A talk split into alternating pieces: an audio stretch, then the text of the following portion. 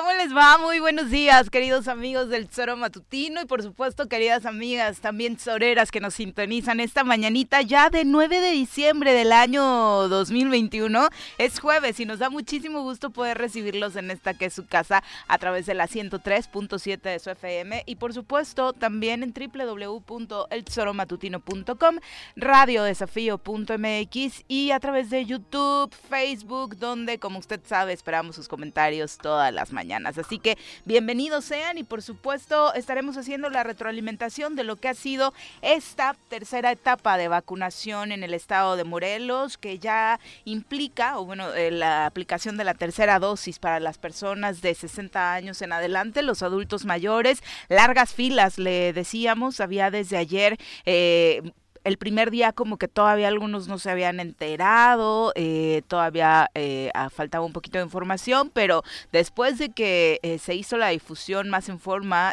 con más tiempo, por supuesto, ayer ya la verdad es que las filas, como le, decíamos durante el programa, fueron enormes. Y, y, y, sí, una de las quejas que leíamos en redes sociales era precisamente eso, ¿no? Que contrario a lo que sucedió en otras, con otras edades, desafortunadamente aquí no se puso ningún punto vehicular y sí, eh, pues los adultos mayores pues tuvieron que hacer largas filas, eh, desafortunadamente de nuevo, ¿no? Mi querido Pepe, ¿cómo te va? Muy buenos días. Bien, Viri, muchas gracias, buenos días al auditorio, gracias por acompañarnos, es jueves, como bien dices, y pues bueno, ya concluye la semana, el mes ya está encarrerado, entonces eh, pues arrancando con buena, con buena actitud, ayer pues vimos a la selección joven, una selección muy joven jugando, un buen partido, eh, yo no lo vi Viri, pero este todo el mundo comentaron que hubo buenas actuaciones, que un partido intenso, se dio el empate, casi México lo gana, eh, se, las palmas se las llevaron el portero, ¿no? El de Santos. que es un gran portero y que ojalá se concrete su ida a Europa, ¿no? Y el Chaquito,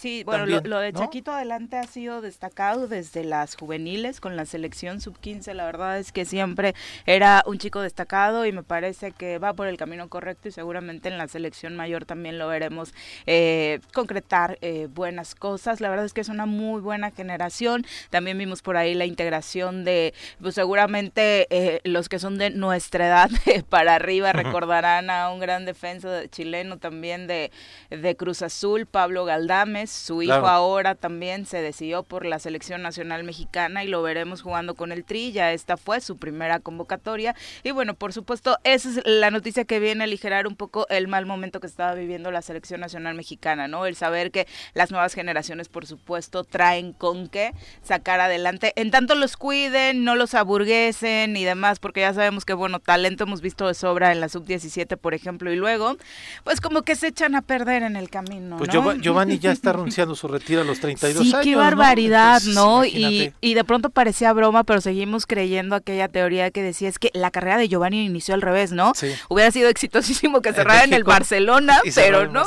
inicia en Barcelona y después va de y pero aparte haciéndolo muy mal y no tiene nada de malo que haya llegado la América, ¿no? Por supuesto, pero el punto es lo que hizo en el América, terrible, desapareció y el chavo que ahora nadie lo puede, después de estar en el América que nadie lo quiera, o sea, normalmente grandes figuras del América a esta edad lo seguían buscando en algunos equipos de, la, de media tabla, ¿no? Pero bueno, hasta el gobernador, ¿no? Bueno, sí, claro, desde luego, ¿no? Pero pues en fin. Y eh, Marcelo, el Tata Martino, perdón, diciendo y asumiendo que este es el peor año de su gestión, ¿no? Una autocrítica real que pocas veces se escucha en los técnicos, pero que además sí es una realidad, ¿no? este año ha sido, como bien lo decías, un año terrible para la selección. Esto aligera un poco, sabíamos que era un partido pues eh, meramente de trámite, pasar la en los Estados Unidos. Y la actitud del chavo este Marcelo que todo el mundo lo estaba viendo como que tenía que alinear para que lo convocaron solamente para 10 minutos. La actitud después del partido del chico de irse a la tribuna, tomarse fotos con los, con los aficionados, repartir autógrafos, es lo que uno quiere, ¿no? Pero además de pronto eh, pensaría que con esa eh, pues bola de nieve en los medios de comunicación exaltando que venga, que venga, que venga, que venga, pensarías que llegaría sobradísimo el chavo y parece que no tiene una actitud eh, completamente muy positiva, de humildad, de sumarse y pues eso se celebra al menos en en el fútbol, ¿no? Sin duda alguna, por supuesto. Porque en la grilla, en el Senado está... y de los jóvenes y el futuro del tri, porque ya luego caemos en los temas políticos y uno como que ya, ya no tienes actitud navideña tuya, ¿no? De vamos a cerrar el año de buenas y demás. No, Lili Telles no tiene nada de actitud. No, cero, actitud navideña. no, para nada. Pero, pero bueno, hoy, hoy también, para seguir con el tema del fútbol, hoy empieza la final, ¿no? Sí, hoy se Hoy es el primer partido de ida en León. Este, veremos qué es lo que lo que sucede. Hay una gran expectativa. Todo mundo dice que Atlas trae, bueno, todo mundo, no muchos especulando que Atlas trae, este, trae pues, con qué y hasta los árbitros. Sí, y hasta los árbitros exactamente por esta pues mano que mete eh, pues el grupo en donde del, del cual pertenece. León con un eh, fútbol me parece mucho más vistoso, más que más nos gusta a muchos, pero pues Atlas ha avanzado con poquito, pero también todo el torneo lo consolidó así, jugando a ese fútbol.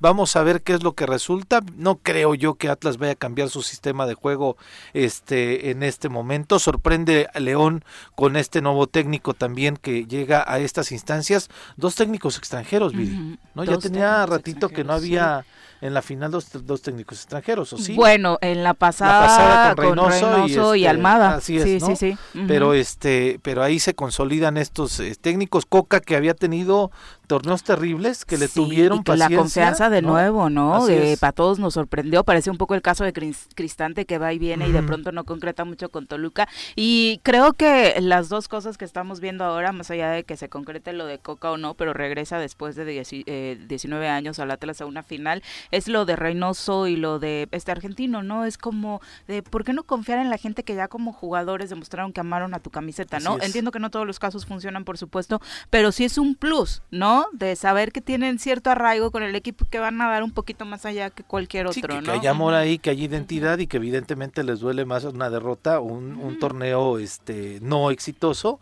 y que por ello pues van a van a este intentar dar más este con mayor afinidad a la tribuna y pues eso pues eh, sorprende, vaya, ¿no? Sorprende lo de lo de Coca en el Atlas. un poquito quién es su favorito, ¿no? Para ver si realmente está la tendencia en Morelos como nosotros la vemos a nivel nacional. Digo de corazón, creo que el, corazón de México está con el Atlas porque dicen ya se, como cuando con el Cruz Azul decían ya se la merecen. Bueno, con nosotros la vea unos más ardidillos. Sí, sí, sí, bueno, sí, de amarillo. Sí, exacto, Que luego se sientan en aquel lado. Dos o tres, ¿no? Pero en fin, y la mala noticia en el fútbol también lo del Chango Moreno. Qué, qué sorprendente, ¿no? 41 años de este jugador argentino, que eh, fue uno de esos jugadores constantes y demás, pero como ni era el más polémico, ni era el que andaba en escándalos, se la llevó calladito, recorrió nueve equipos del fútbol mexicano, más el Celaya en, el ascenso. Nos vino a vacunar aquí al Zacatepec. Ah, sí, nos anotó, no recordaba eh, ese dato. dos y, o tripleta, no Y eso, ¿no? Lee sus estadísticas, es, es, el máximo jugador argentino que ha anotado goles en la Liga Mexicana. Sí, lo leía esa noche y, me sorprendió. Wow, porque es precisamente eso, tenemos a otros divos y demás, como muy en la mira, y a este jugador que creo que todo el mundo lo dice ahora y no creo que sea precisamente porque ya falleció, pero que era un hombre muy profesional, ¿no? muy entregado a su carrera. Y su carrera eh, lo dice, ¿no? Por donde se paraba, dos Copas Libertadores con Boca Juniors, surgido precisamente de esa cantera. Entonces, la verdad es que eh, una, una trayectoria muy destacada y desafortunadamente pierde la vida a los 41 años por un por el cáncer, ¿no? Qué barbaridad, sí, un cáncer, de páncreas, Sí, exactamente. Pero pues bueno, esa es de la, nota gacha del fútbol. Esa enfermedad ¿Y la no del Barcelona? perdona absolutamente a nadie, ¿no? ¿Y la del Barcelona? Oh, bueno, sí, claro, por supuesto era de esperarse un resultado malo, pero no una goleada, y menos que los resultados se fueran combinando hasta dar como resultado eh, final que el Barcelona se fuera a la UEFA League, ¿no? Sí, sí, sí, entonces este la gente estará desencantada con Xavi ya tan rápido. No es su responsabilidad, ¿no? Desafortunadamente acaba de recibir al equipo, ya estaban los números muy mal, eh, tanto en este torneo como en la liga, pero sí, o sea, creían obviamente que como por arte de magia iban a cambiar las cosas en dos partidos y tampoco se puede porque eh, el plantel ni estaba bien internamente ni estaba bien futbolísticamente, ¿no? Entonces hay muchas cosas que limpiar en ese vestidor y que reforzar, ¿no? Porque comparadas con otras plantillas que ha tenido el Barcelona, pues por supuesto que este esta no es, no. es la, mejor, opción.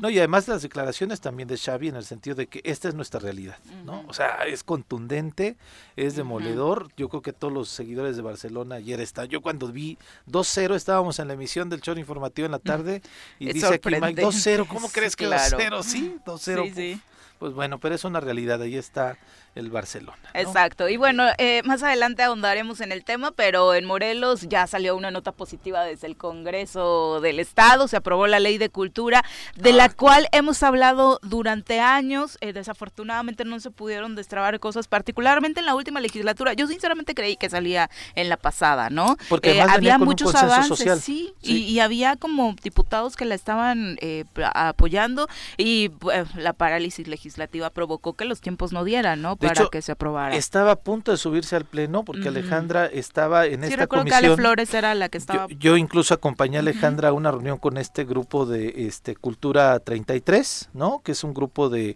eh, pues obviamente promotores culturales que están en que tienen presencia. Decían ellos ya le tenemos que cambiar a Cultura 36 no por los nuevos municipios no pero eh, justamente el nombre de Cultura 33 se evocaba a que tienen presencia en estos 33 municipios. Iba increíblemente muy avanzada. Era una ley que además ellos habían trabajado desde hace mucho tiempo muchos años consensada desde la sociedad civil y que en el último mes mes y medio de la legislatura anterior estaba a punto de subirse al pleno y estaban, sí lo subimos, no lo subimos, lo quitamos, este, me parece que también está supeditada los nombramientos que iba a haber en la SAF, los nombramientos que tenían pendientes y que realizaron en el último momento y por eso ya no se concretó. Hoy a estos, eh, pues desde que entró esta legislatura me parece que es un tema importante y como bien dices vamos a hablar de ello más, eh, eh, más adelante en el programa. Exactamente, y nos vamos a una pausa. De nueva cuenta sigue entregando tomas de agua potable el gobernador, ¿no? dirían nuestros colaboradores en su gira ahora como alcalde. Sí, estoy en Tejalpa ahora, ¿no? Exacto. Y, y, que la nota es que de pronto no hay mucha invitación otra vez para los alcaldes de los municipios que visita, ¿no? Sí, es, es increíble, vaya, ¿no? Que este se diga, eh, el señor Sanz fue al Congreso a decir que trabajemos juntos, todos por Morelos, federal, estatal y municipal. Y de pronto también el gobernador se avienta esos discursos de que hay que empujarle todos por el bienestar del Estado, pero y luego te desconozco como autoridad, ¿no? Porque es desconocerte. Voy a tu casa y me paso, ¿no? O sea, sin tener la mínima cortesía. es un tema de cortesía política, este, que, donde pues que nos den el mensaje justamente de unidad para todos, ¿no? Porque si no sería fabuloso cerrar el año pues, así, sobre todo en este caso en particular, donde el alcalde repite, donde seguirá siendo autoridad a partir de enero, porque lo entenderías con otros que igual y dices, ya le quedan dos semanas, ya se va, ¿no? Me caía mal y estas dos semanas no le voy a dar el gusto. Y Rafa mostró cordialidad con Sin duda, ha sido de los alcaldes más decentes en la relación, sí, sí, sí, ¿no? O sea, se ha dicho, yo soy firme, pero este pues entiendo que tengo que trabajar con el gobierno del estado. Lo dice en corto y en largo, ¿eh? Claro, claro. O sea, Rafa lo dice de manera privada y de manera pública. Pero hay que tener altura política, ¿no? Pues sí, desde luego, ¿no? no sé qué está pasando. Pues, Son las 7 con 16, nos vamos a nuestra primera pausa, regresamos con...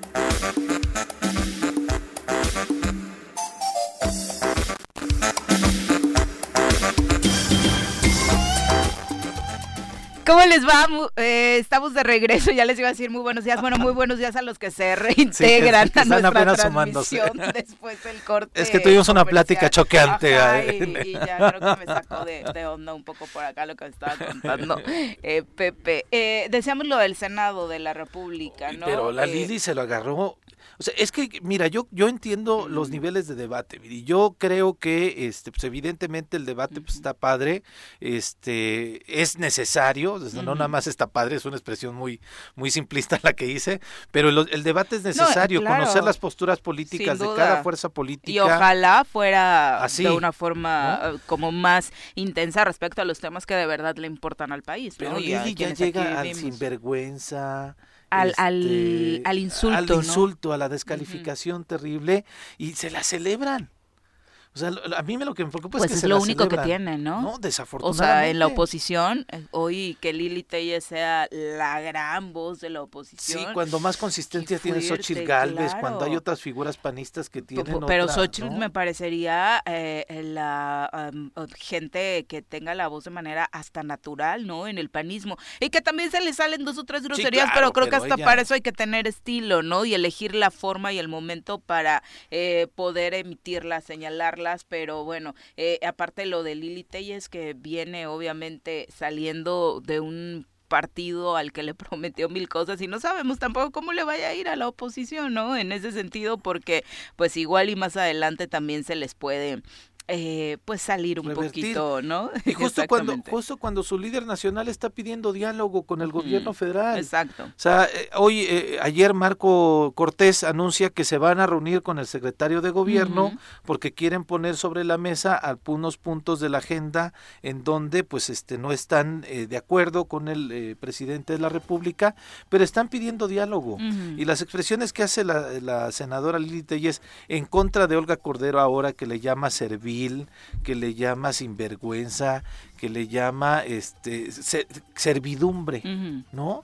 Por las por las actuaciones que ha tenido, principalmente porque Olga Cordero dijo que el Senado y ella en particular no tenía la facultad para presentar una controversia ante la Suprema Corte de esto que se llama el decretazo donde el presidente de la República pues este publican vaya esta que después resulta que fue un comunicado interno que no este entendimos entonces la trascendencia de la de la de este decreto en donde todas las obras, eh, el tren Maya, las refinerías, el aeropuerto y otros proyectos importantes que, tiene la, el gobierno de Andrés Manuel López Obrador los declara como este proyectos de seguridad nacional, ¿no? Exactamente. Y entonces el Senado empiezan a, la oposición a presionar a la senadora Alba Cordero en el sentido de que tiene que, le dicen ellos, eh, presentar una controversia ante la Suprema Corte de Justicia para, eh, pues vaya, echar abajo este decreto que presentó el presidente de la República. Pero aparte le dice a una exministra, ¿no? Claro. Lo que tiene que hacer la Suprema Corte. Vi a Julian Rementería hoy diciendo, se quiso elegir como ministra.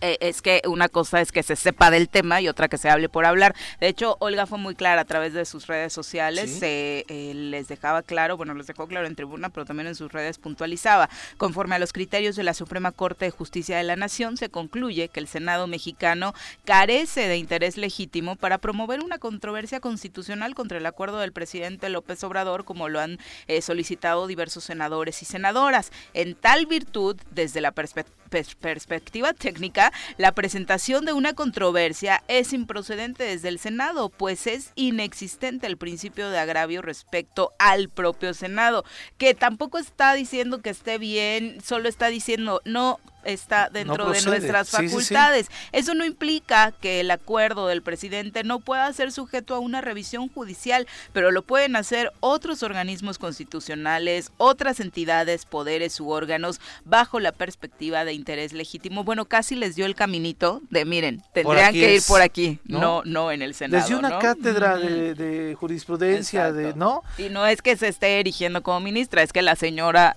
tiene una trayectoria que le permite conocer de estos temas ampliamente, ¿no? Y el nivel de debate con Lili Telles es sin vergüenza por su servilismo y su vocación de servidumbre. Es como le contesta la senadora, ¿no? Eh, el, el tuit de Lili Telles es, se lo dije y se lo repito, senadora sin vergüenza. Ok, qué bueno que el debate y la respuesta haya sido así. Y también Olga le contesta en ese sentido, ¿no? Que este desafortunadamente ganan, dice, este, avientan tweets para ganar likes, ¿no? Sí, por supuesto, para volverse cuando no viral, hay, Cuando no hay argumentos, cuando no hay esto, pues vienen este tipo de cosas. Y qué lamentable que de pronto parezca eso, ¿no? Que se suben con un discurso que saben que va a vender en redes sociales, que va a aprender a la gente, que se va a viralizar y que después no te lleva nada más que a tener eso, likes y retweets, ¿no? Pero además que se queja la oposición de que desde Morena es quien está polarizando al país, ¿no? Y el Aquí el, nivel de, es absolutamente todo lo contrario. Terrible es descalificación por descalificar sin presentar absolutamente ningún argumento. Pero eso es lo que vive el Senado. Pero te digo, a contraparte, el, el, dirigente del PAN, en donde la señora Lili ahora se fue, porque hay que recordar que llegó por Morena al, al Senado, este es queremos diálogo, ¿no?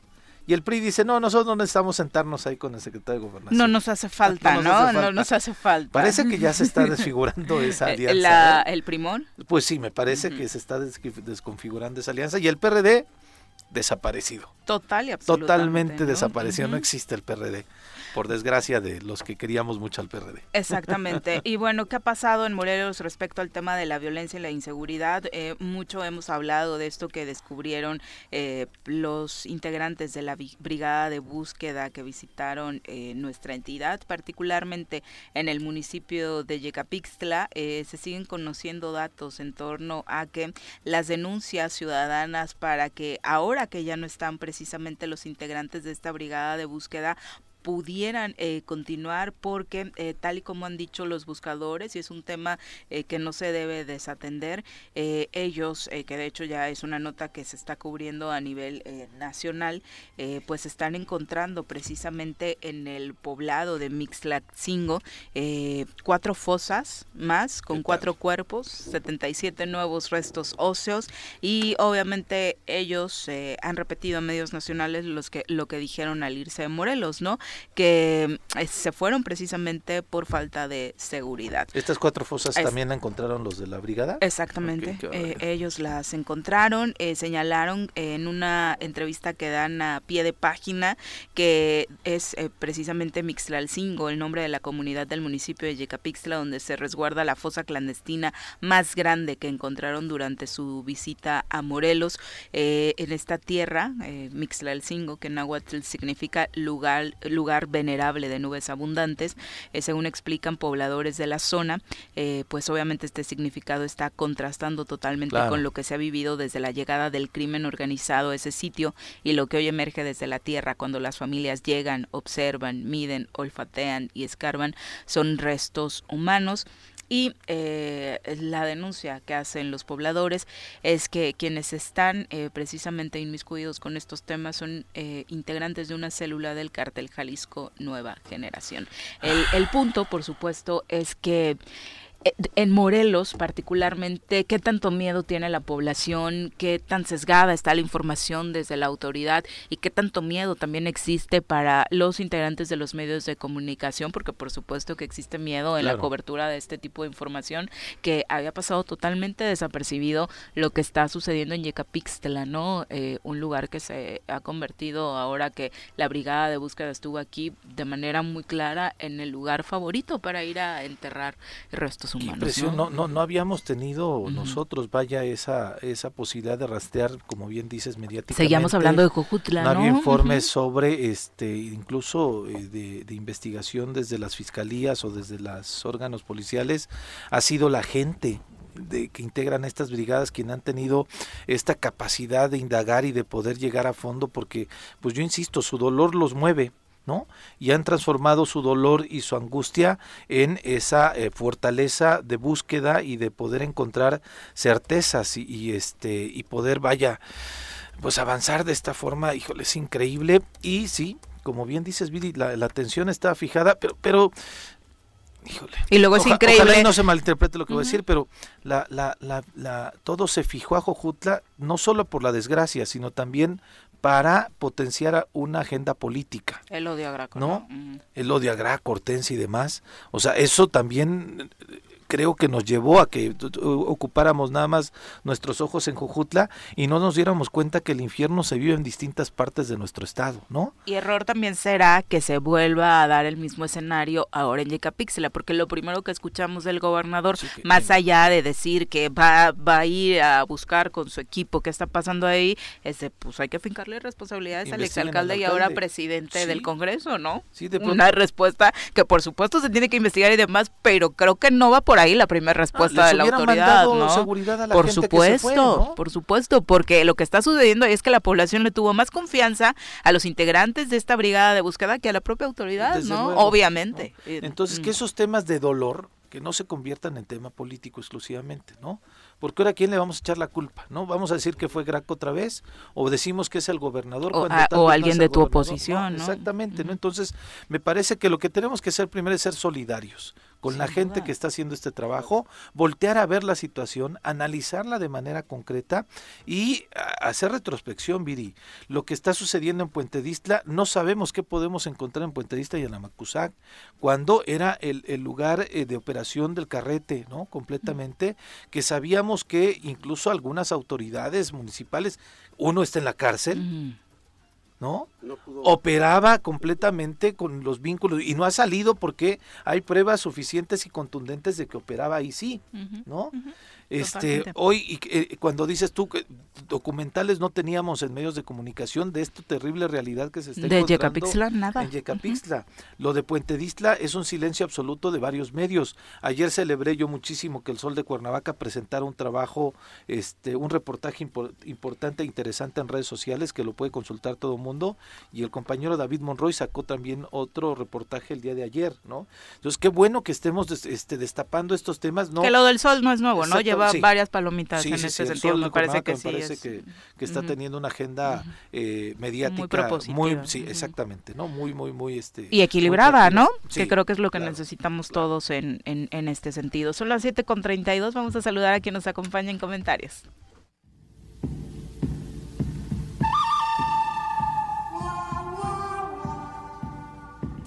Partiendo desde la ex hacienda, pasando por la parada del 84 y cruzando el puente del pollo,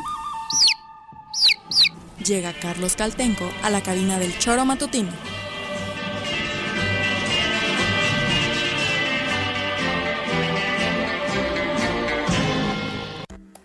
Querido Carlos, ¿cómo te va? Muy buenos días. Buenos días.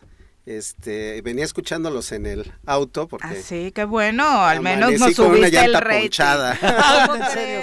A mí me pasó una vez. Y me retrasó todo de lo que la inflaba y todo. Es que eh, los jardineros riegan a las 5 de la mañana empiezan a regar el jardín y siempre que riegan el jardín por alguna razón este, algo, algo pasa en el sello de la llanta que se desinfla. ¿Cómo crees? Eh, a veces son dos, a ver, me ha tocado que me despierto y las tres llantas desinfladas. Pero bueno. Sí, creo que no es muy seguro. no es muy seguro que andes así, querido Carlos, pero bueno, bienvenido. Este, bien, pues mira, eh, creo que este es el problema de, de esto que sucede aquí en Morelos, que sucede en Guerrero, en otras partes del país, es un tema que es este que tiene dos aristas una arista eh, inmediata yo creo que es fatal tratar de usar el tema con un sesgo político porque el problema de la seguridad y más bajo la modalidad del mando coordinado es un problema que compete a todos ¿no? y es casi casi como este lo que diga yo en contra de una autoridad local pues, se me va a devolver como también otra desafortunada declaración que tuvo recientemente en el sentido de que los presidentes municipales se fajen los pantalones. Ahora, caray tienen mando coordinado entonces eh, más bien a lo mejor los los mandos coordinados que se fajen los pantalones. Claro. Eh, es un tema muy complejo. ¿tú sabes quién es el secretario de seguridad pública en Temisco este no es una mujer, creo. Pero eh, la, secretaria administrativa. Eh, creo que se llama Angélica. Pero el, director operativo, un ah, no, no, no, no sé quién sea. Eh, conocemos, bueno, el de, ¿No? sí.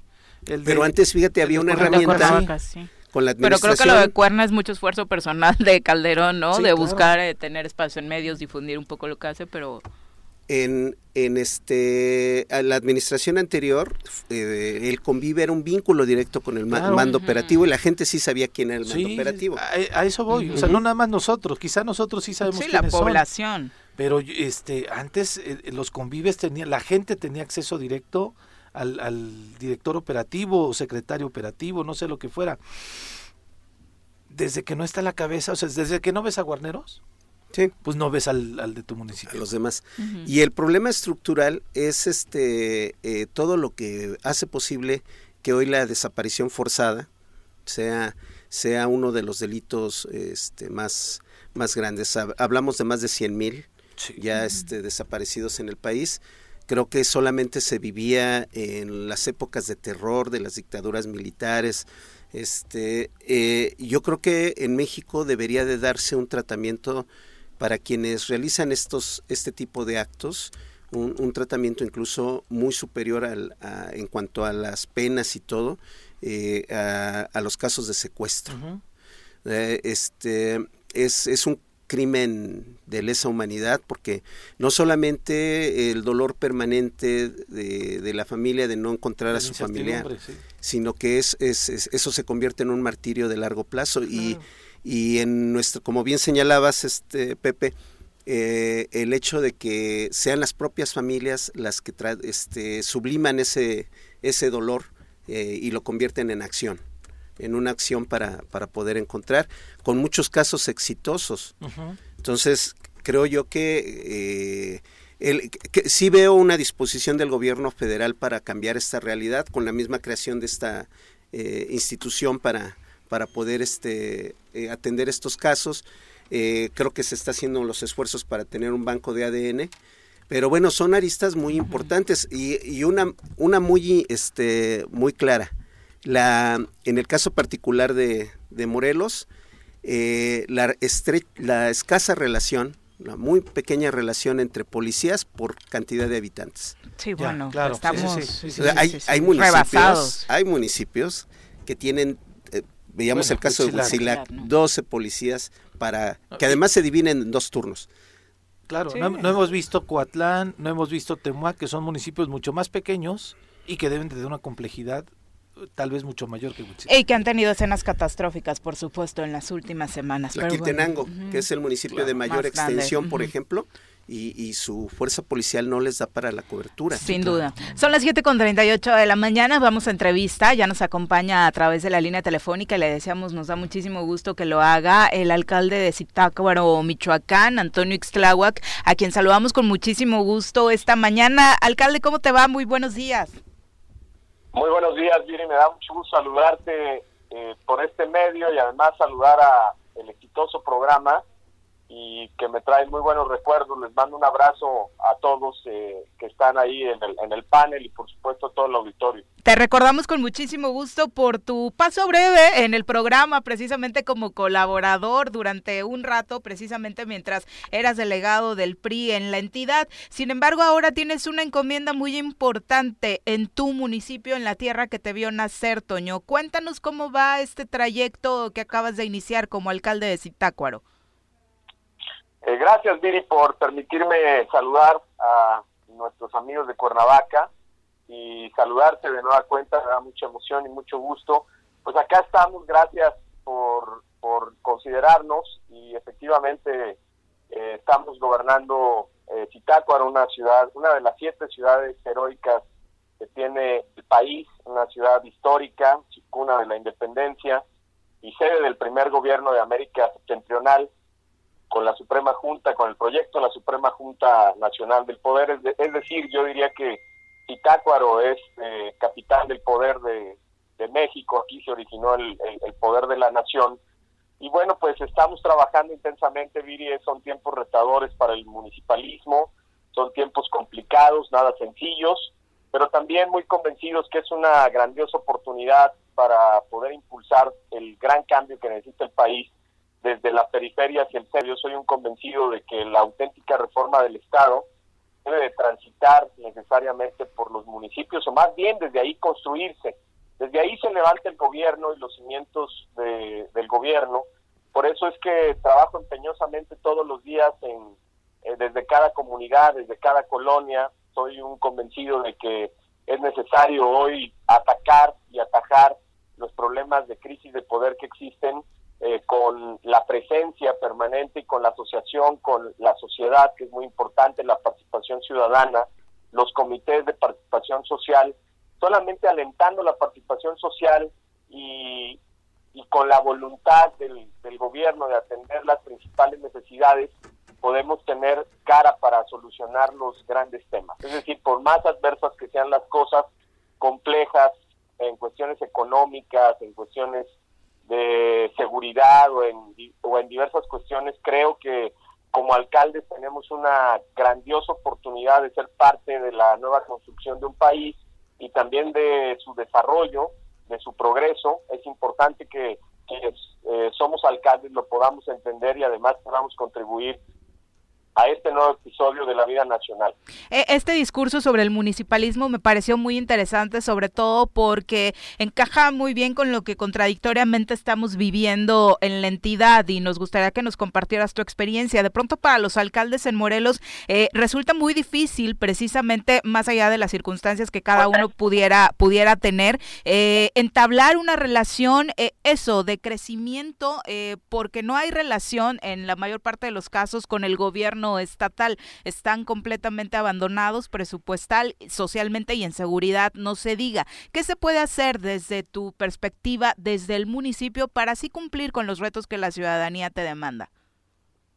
Pues yo, yo creo, Viri, que lo más importante es quitarnos la, actitud de víctimas, eh, porque yo creo que bajo esa condición, pues nos llevaremos eh, tres años o los que sean necesarios bajo los términos de la ley en una situación de mediocridad y es importante hoy tratar de salirse de la línea, es importante tratar de construir un proyecto porque el tiempo en el gobierno municipal es muy rápido los procesos a veces son muy arcaicos. El sistema que más demandan los ciudadanos o el, digamos, el, el, nivel de gobierno más demandado por la sociedad son los municipios, definitivamente. Pero, pero eh, contradictoriamente los municipios a veces no estamos preparados para poder responder mejor a las demandas de los ciudadanos. Somos los que de cada peso del dinero público solamente podemos eh, tener en, la aplicación cinco centavos de, todo ese gran ejercicio. Sin embargo, yo creo que está más bien eh, la fórmula en, construir un plan, en tener una gran idea de gobierno, en no perder el tiempo y en tratar de fortalecer la hacienda municipal, que eso es muy importante ante estas situaciones, es decir, si el Estado o el país no eh, apoyan el, los distintos proyectos de los, distintos proyectos de los municipios, pues de alguna manera eh, se deben de buscar nuevos mecanismos y, nuevas fórmulas que permitan ir resolviendo los principales problemas. Sabemos que es complejo porque bajo esta perspectiva de que de cada peso solo 20 centavos lo ejercen los gobiernos estatales y de esos eh, los gobiernos estatales y locales y de esos 20 centavos solo 5 eh, están destinados a los municipios, pues la situación es muy, muy compleja y muy adversa para poder construir carreteras, hospitales y las distintas necesidades que existen. Pero yo creo, eh, Viri, que este es tiempo de que los municipios alcen la mano, de que tengan un proyecto, de que no hay que victimizarse y más bien eh, tratar de generar esta sinergia que permita que se volteen los ojos hacia los municipios centros de desarrollo del país. O sea, estoy convencido que solamente es ahí. Y los municipios lo deben de hacer también en una, en una visión de repartición justa de los recursos, porque a veces exigen recursos del Estado y de la Federación, pero hacia abajo los municipios no, no repartimos bien los recursos también a comunidad, a comunidades, a colonias y a eh, distintas demarcaciones que, que son parte de la municipalidad.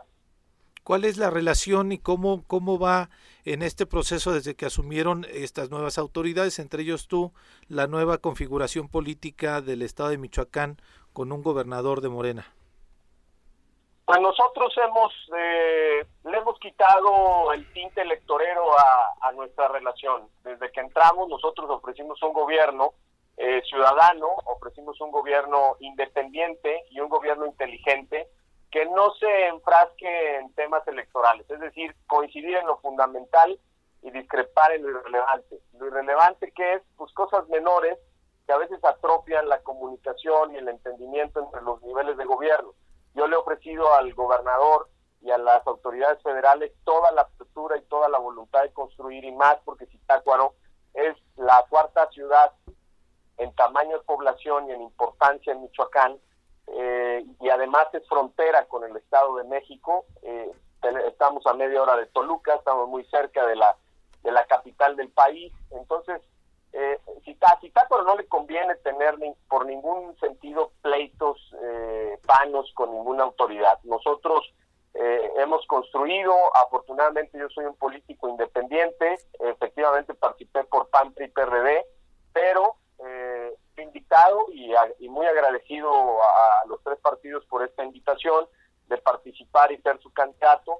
Sin embargo, eh, no pertenezco a ningún partido político y eso me da también la libertad y sobre todo la plena conciencia de que no respondo a ningún interés eh, de partido político que, que en el cual yo tenga eh, deba de tener una camisa de fuerza. La relación acá con nosotros es una buena relación con el gobernador estamos trazando una ruta de progreso que Zitácuaro sea el nuevo destino económico de inversión en Michoacán. Nosotros estamos pensando en el, en el pleno desarrollo de inversión, ya dimos un gran anuncio, el primer municipio en Michoacán que, presenta una inversión privada de más de 200 millones de dólares aquí de una gran empresa chilena, pues ha sido el, municipio de Zitácuaro. Así hemos venido estando con los anuncios, pronto daremos otro con el gobernador y traemos una buena dinámica de entendimiento donde el trabajo es lo más importante, dice por ahí que el trabajo mata grilla nosotros estamos eh, dedicados absolutamente tiempo completo a proponer, a trabajar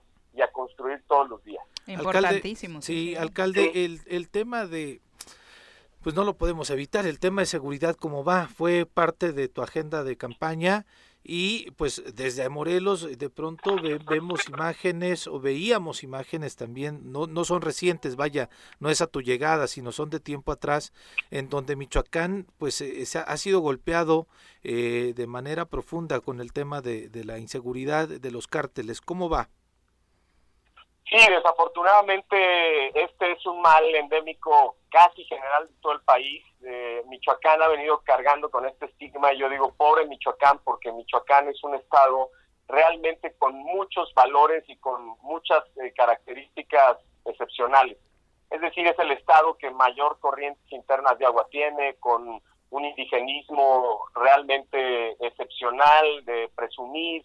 Eh, Michoacán tiene eh, grandes zonas de vocación forestal, es, es un estado donde aquí confluyen sistemas importantes como el Cutzamala, que por cierto nosotros somos de los grandes proveedores del agua de la Ciudad de México, hasta un 40% nada más para tener esta dimensión. Michoacán es un estado pues con gran historia, aquí nacieron los tres poderes del país, eh, Apatzingán los sentimientos de la nación, en Ario de Rosales, el primer tribunal de justicia, y en Zitácuaro, la Suprema Junta Nacional Americana, que fue el primer intento de gobierno en la América septentrional. Y, somos el Estado que mayor eh, fortaleza tiene en el, en el, agro, es decir, el Estado con, con mayores recursos eh, para, el, para el campo, en, más bien en la bondad de su tierra, porque pues tampoco se ve reflejados a veces muchas cosas eh, políticas hacia el campo. Pero Michoacán ha sido azotado sin duda alguna por, por, por, estos asuntos de, la criminalidad y creo que es tiempo de que se volteen los ojos eh, importantes en la coincidencia de los tres niveles de gobierno. A veces eh, los municipios, yo vuelvo a repetir, somos quienes menos facultades tenemos en este ámbito.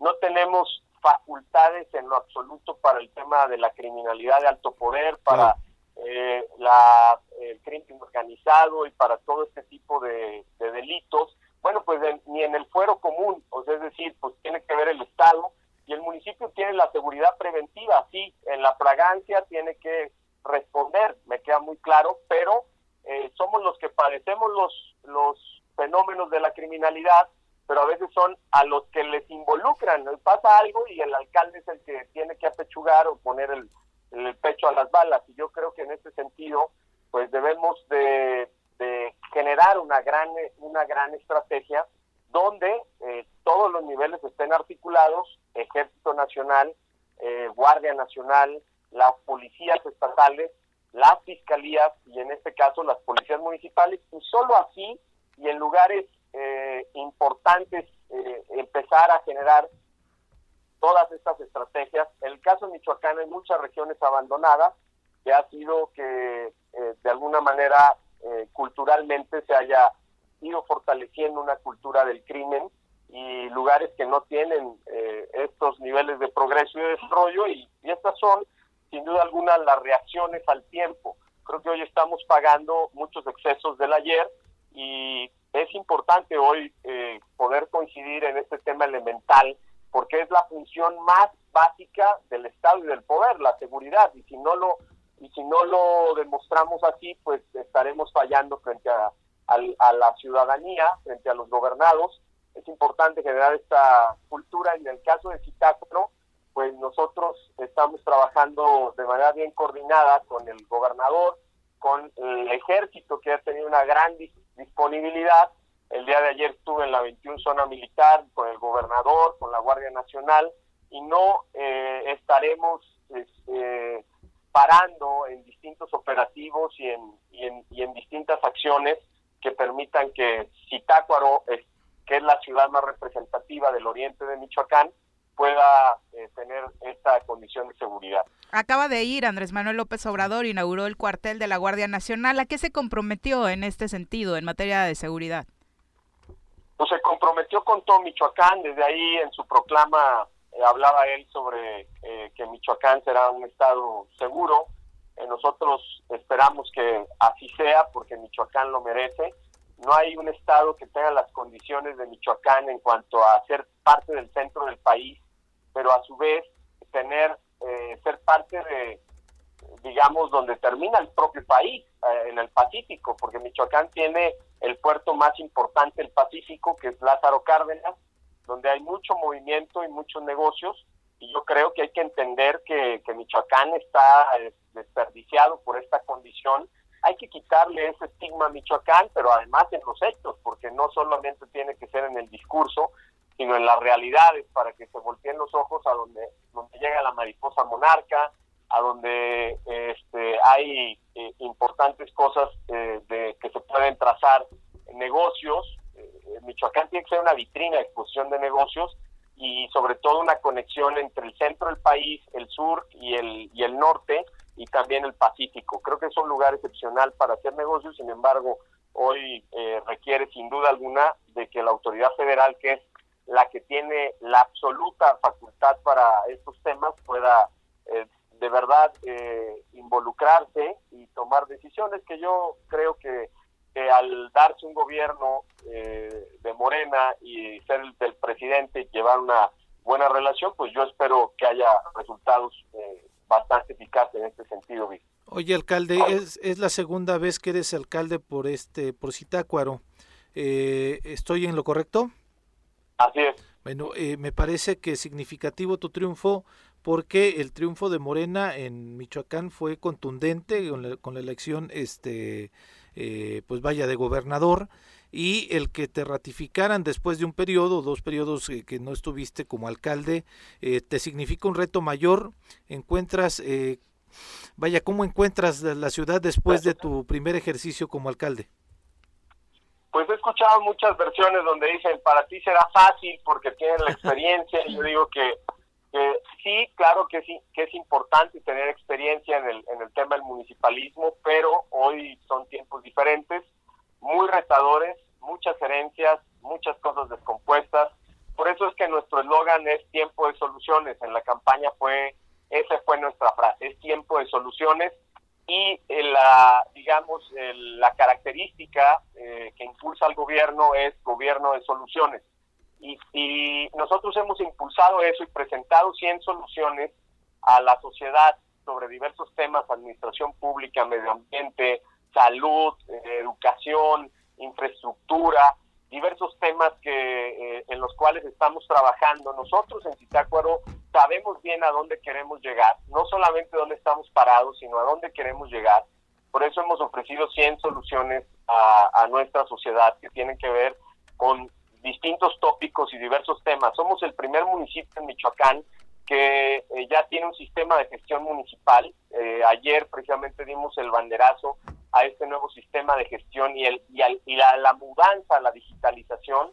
Y también somos el primer municipio en Michoacán en tener dos aplicaciones, una que se llama La Heroica, donde los ciudadanos pueden eh, ahí eh, denunciar alguna, algún servicio y tener una nueva comunicación con el gobierno, además eh, de Solución Segura, que es una aplicación destinada a las mujeres para que las mujeres en situación de riesgo puedan alertar eh, su ubicación y dónde están para que el seguridad pueda accionar de manera inmediata y que el protocolo para eh, una alerta no dure tanto, sino podamos rápido a una mujer que se siente vulnerada, vulnerada o que siente una situación de, de peligro, pues poder accionar. Y el nuevo sistema de gestión municipal, donde eh, la atención ciudadana es fundamental. Hoy tenemos por primera ocasión, bueno, cuando yo fui alcalde lo, lo construimos, después ya no existió una oficina de atención ciudadana y hoy vuelve a retomar una oficina de atención ciudadana donde se está construyendo eh, un sistema bajo eh, llaveros que, tienen un código de barras y un chip donde los ciudadanos pueden tener también una experiencia diferente en las solicitudes por el gobierno. Es decir, eh, nosotros tratamos de responder a estos tiempos desafiantes, son tiempos complejos, pero tratando de poner distintas propuestas y servicios que estén a la mano de los ciudadanos, mejores servicios públicos, que es lo que la gente mide también el buen desempeño de un, gobierno, la limpia, eh, el alumbrado público, eh, los parques, los jardines, los, el rescate de espacios públicos. Eh, ahí se siente realmente el, el, desempeño de un gobierno. Y precisamente el día de mañana presentamos nuestros 100 días de, de gobierno, ya estaremos llegando a los primeros 100 días de gobierno y estaremos presentando los compromisos que tenemos los problemas y nuestras debilidades, porque también hay que reconocer que eh, tenemos cosas pendientes y, tenemos cosas que no se han solucionado, pero también, eh, pues, de alguna manera contentos, no satisfechos con eh, la movilidad que traemos del gobierno. Tenemos, hemos puesto en marcha un gobierno con con distintas cosas en distintos temas. Oye, brevemente, comparado con todos estos proyectos que nos están dando, estás dando a conocer, sí pinta como para envidia de la buena, pero es gracias a que Zitácuaro tiene millones y millones, tiene mucho dinero, porque de pronto la verdad es que eh, aquí en Morelos, te decía hace rato, pues prácticamente todos los municipios están en crisis, ¿no? Acá el gran problema es eh, juntar la lana para pagar aguinaldos, laudos y demás. Eh, realmente es tan bollante la actividad actividad económica, la situación financiera del municipio o es un asunto de ponerle creatividad? Pues es un asunto de voluntad y mira, yo te quiero decir que hablaba de esas herencias, recibimos un municipio eh, con graves problemas ambientales en el tema del, relleno sanitario que está degradado a un tiradero de basura, nada más para que te des una idea. Problema que ya eh, lo estamos solucionando y que en el mes de enero tendrá una solución definitiva. Eh, recibimos una deuda, la peor deuda de todas, que es una deuda fiscal, porque puede haber deudas, en un municipio puede tener deudas eh, con proveedores y creo que esas deudas se pueden renegociar o tienen un impacto menor. Sí, un impacto considerable para quienes eh, se les debe, pero para los gobiernos no es una exigencia, digamos, tan pronunciada.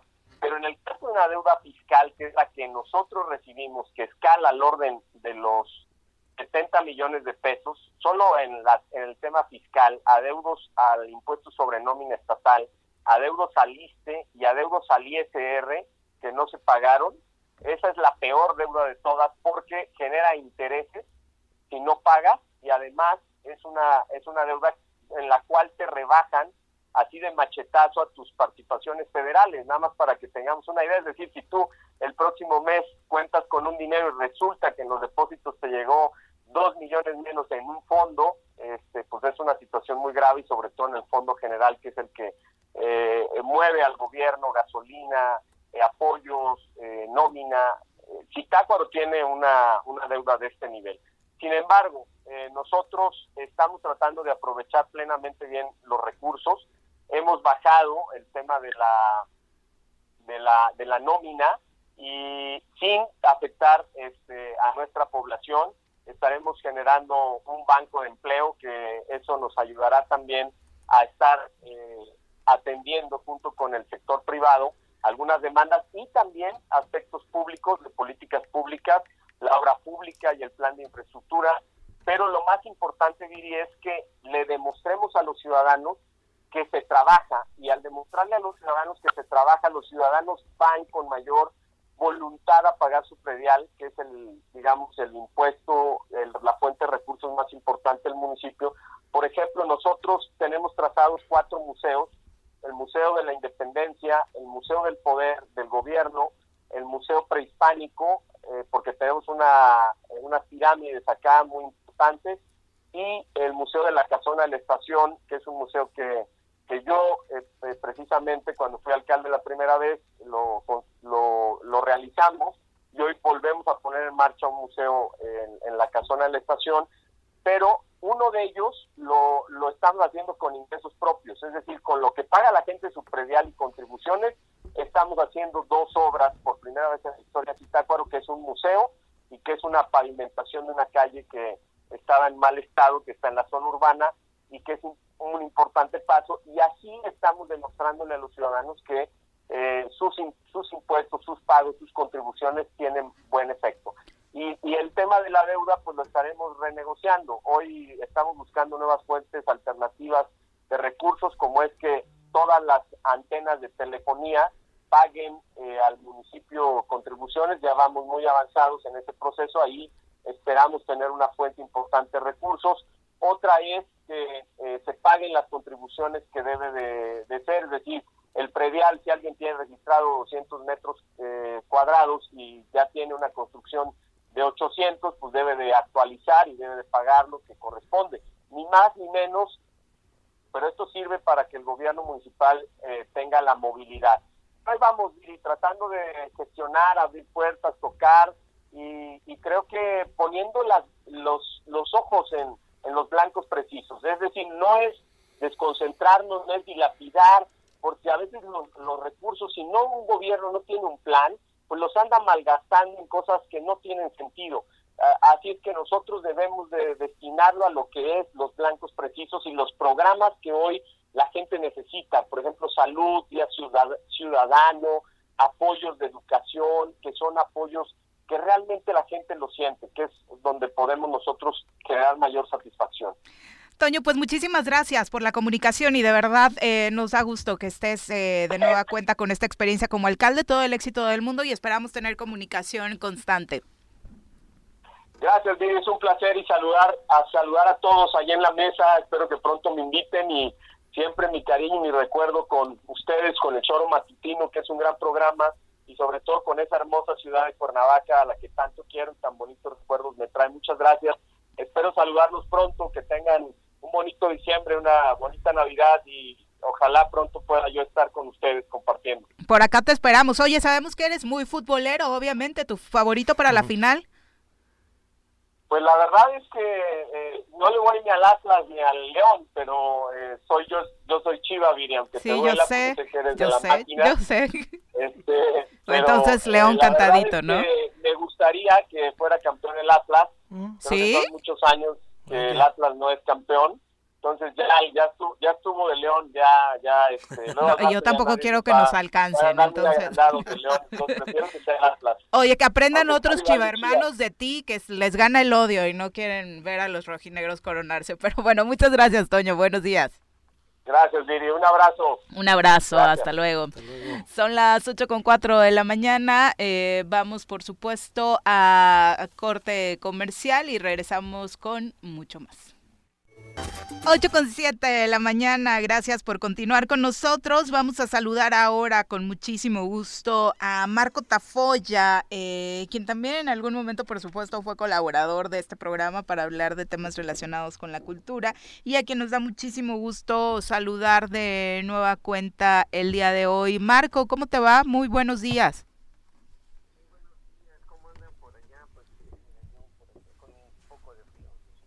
Ah, te escucho.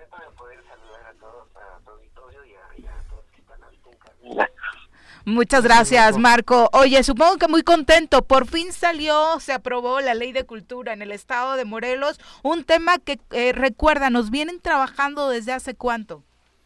Uy, mira, son comenzamos antes de a, dar lata al respecto, antes precisamente de la administración anterior, ¿no? Me refiero no sé, este, antes de Graco, ¿no? Cuando se da la expectativa de, la posibilidad de que ganara el PRD en el Estado, empieza, empezamos a proponer una vez más, primero desde aquella legendaria red de promotores culturales del Estado de Morelos, y antes también, bueno, varios actores, varios grupos, ¿no? Eh, los grupos de promotores culturales comunitarios, ¿no? y este comenzábamos a hablar de que era necesario garantizar presupuestos, tener instrumentos jurídicos pues para garantizar la posibilidad del desarrollo cultural en el estado, pero que dejara de ser centralizado todo, pareciera que Morelos era Cuernavaca, ¿no? Entonces era importante reconocer la presencia de todo. Entonces comenzamos a hablar de eso y ante la expectativa de que ganara Graco, bueno, fue acercarse. Además, él hizo una promesa de un 8% este, por ciento del PIB para el desarrollo cultural. Todavía recuerdo esa ceremonia en el Jardín Borda, ¿no? Decíamos, ¿será? ¿no? Pues vamos a meter a aventarnos y comenzamos a organizarnos en lo que precisamente llamamos Cultura 33 por la cantidad de los 33 municipios y para hacer patente nuestra eh, necedad en términos de decir no puede centralizarse todo en, en los centros urbanos, tiene que abrirse a la diversidad. Somos un estado muy pequeño pero con una gran biodiversidad este impresionante, o sea que no podríamos como olvidar, ¿no? Entonces, de ahí comenzamos a hacer foros regionales, nos aventamos toda la, la, cuestión de la declaración de Tepoztlán y a insistir, a insistir, hasta que logramos en esas reuniones con Cristina Fessler este, hablar de, de todo a una serie, de una ruta crítica que implicaba siete pasos, de los cuales pues cada más se han hecho, vamos en el quinto, ¿sí? nos hace falta todavía trabajar algunas cosas más. Y bueno, se hablaba de discutir, de debatir el concepto de cultura, de qué estamos hablando al respecto, ¿no? Eh, se hizo un seminario de legislación cultural y políticas públicas y hay un proceso de consulta, imagínate, este recorrimos los 33 bueno, fueron 30, 30 eh, y 30 creo, porque en algunos casos había, por ejemplo, Jonacatepec con el problema del gasoducto, en Yacatlán me parece que también hubo alguna situación. No pudimos consultar nosotros, pero la mayoría fue de la fue del el, este el cómo te puedo decir fue de las de las pocas leyes en la historia de Morelos consultadas con esta cantidad de gente, ¿no? Entonces, fue todo un proceso, sistematizar, aventarnos todo el rollo de generar la comisión de, de redacción, las asesorías con los especialistas, ¿no?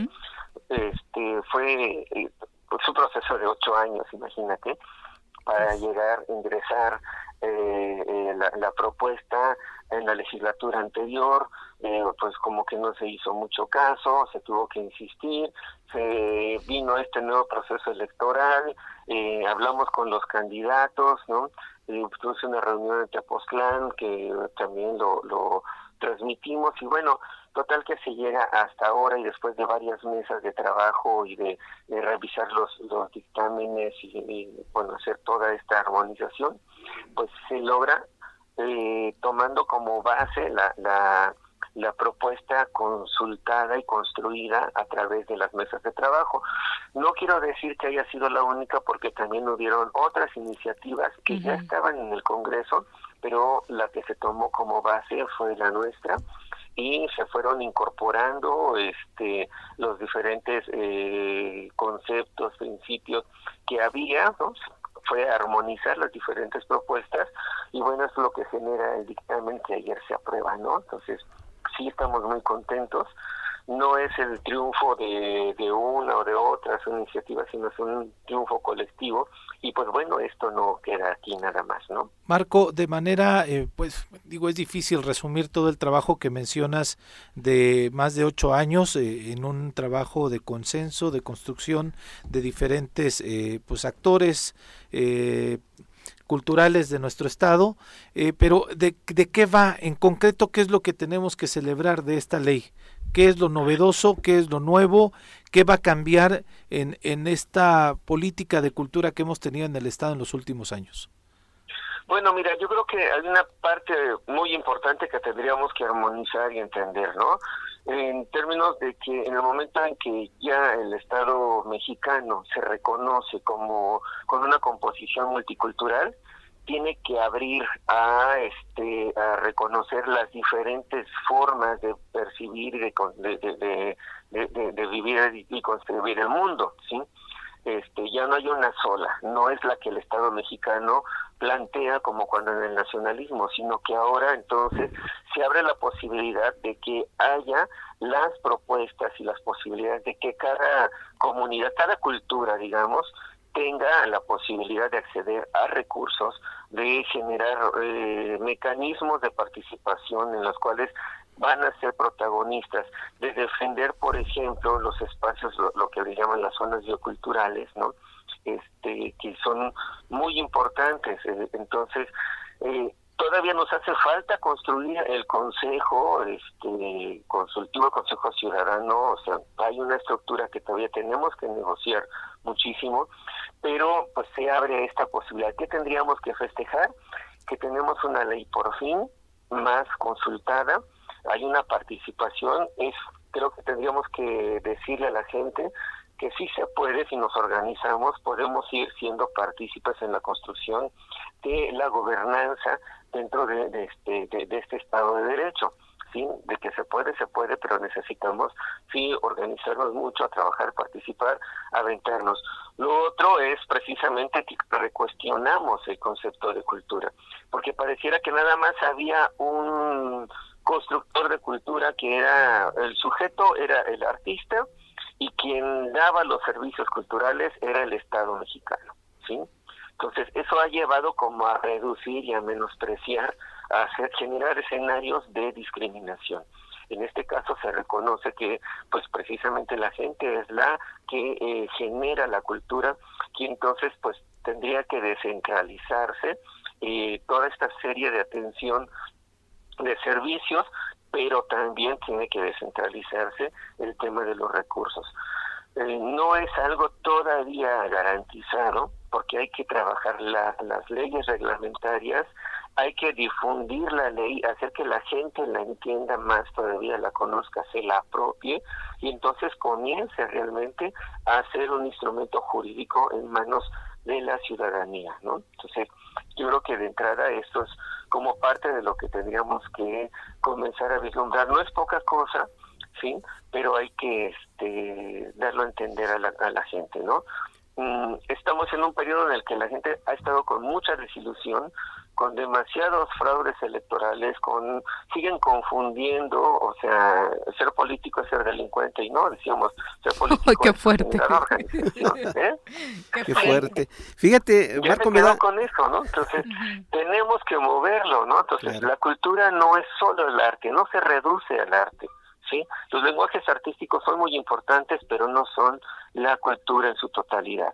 La cultura es más amplia todavía y es importante entonces quitar la idea de que solamente hacer conciertos u obras de teatro es hacer cultura. Ahí hay que tener mucho cuidado y creo que la ley de alguna manera lo presenta y hay que decirle a la gente, eh, tenemos esperanza, tenemos instrumentos jurídicos, tenemos derechos y eso es lo que tendríamos que recordarle a la comunidad porque tiene que ser proactiva en esta construcción, ¿no?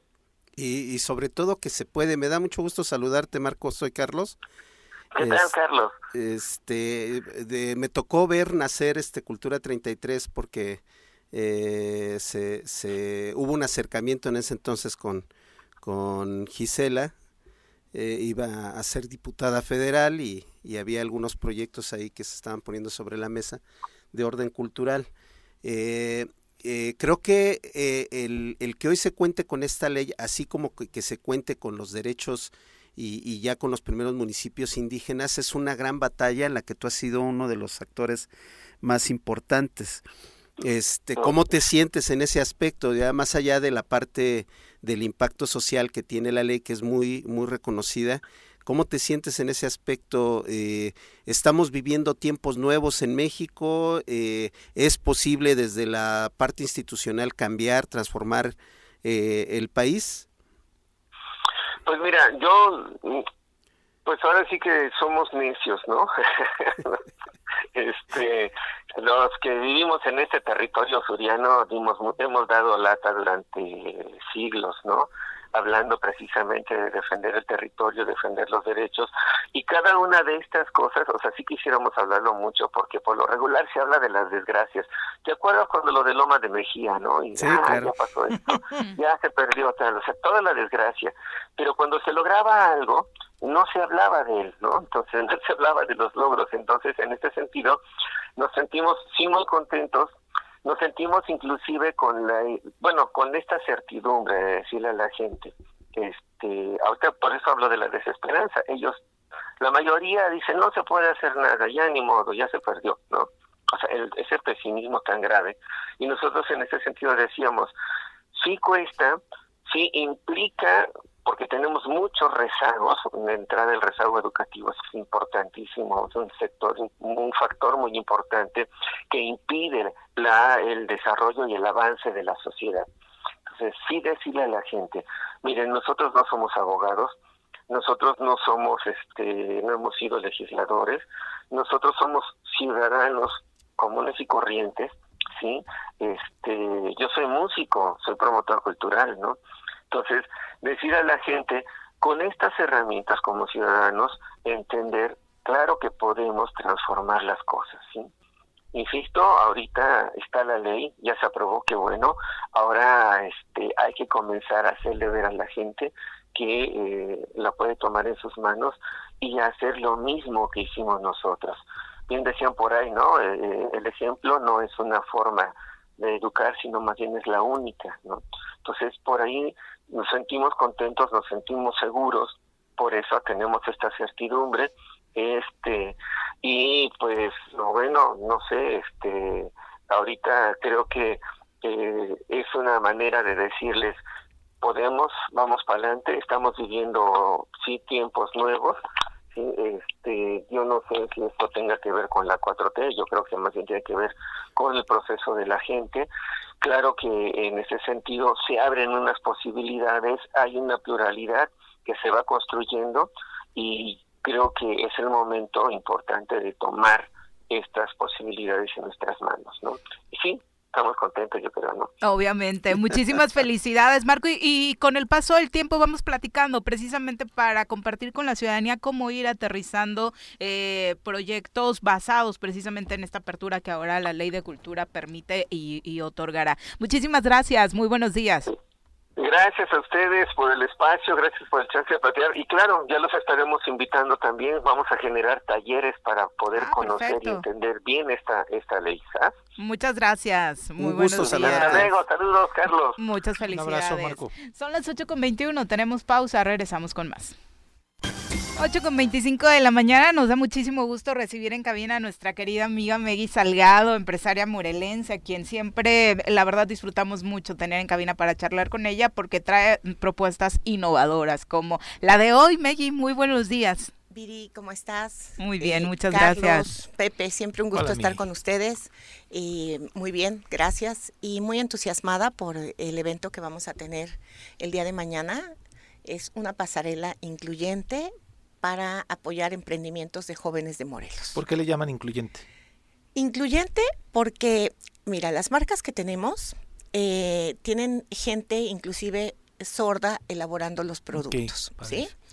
Porque las niñas que van a modelar, jóvenes y, las personas que van a modelar son de todas las tallas, de todas las edades. Entonces, este, eso también es importante. Sí, inclusive, inclusive tenemos una niña sorda que estará ahí modelando.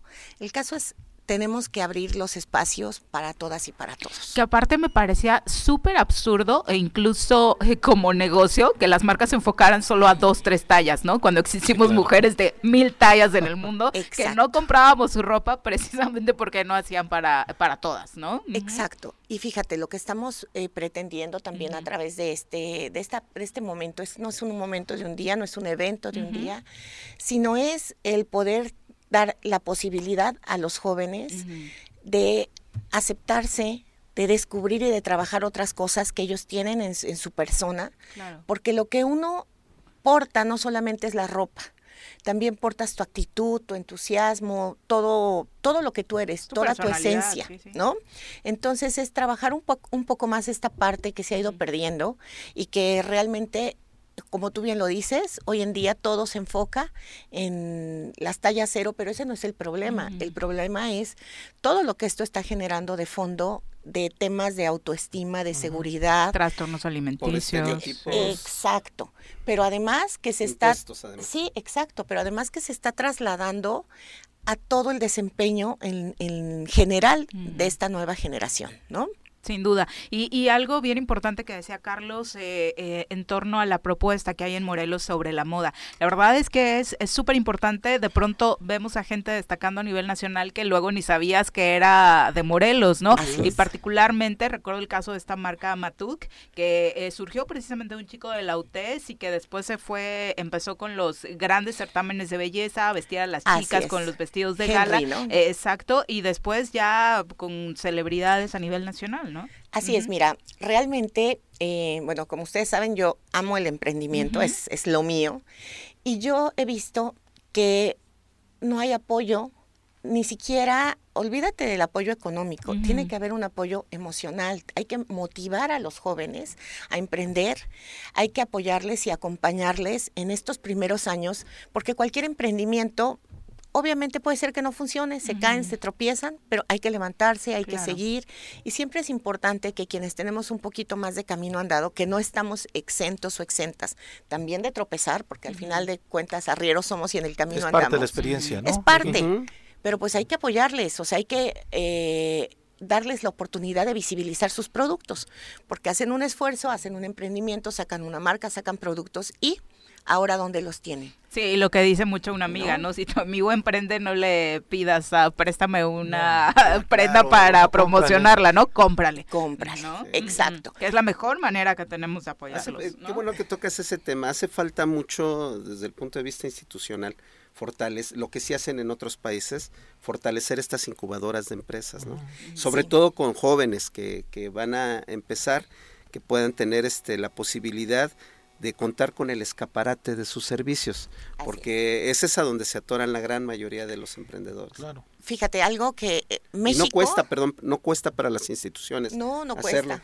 No, no, no. México es un país muy creativo. Somos muy creativos los mexicanos. De verdad, somos brillantes. Por eso es que destacamos en Hacemos casas aéreas para Sara, por ejemplo. Camas aéreas. Es, es impactante lo que somos capaces de hacer.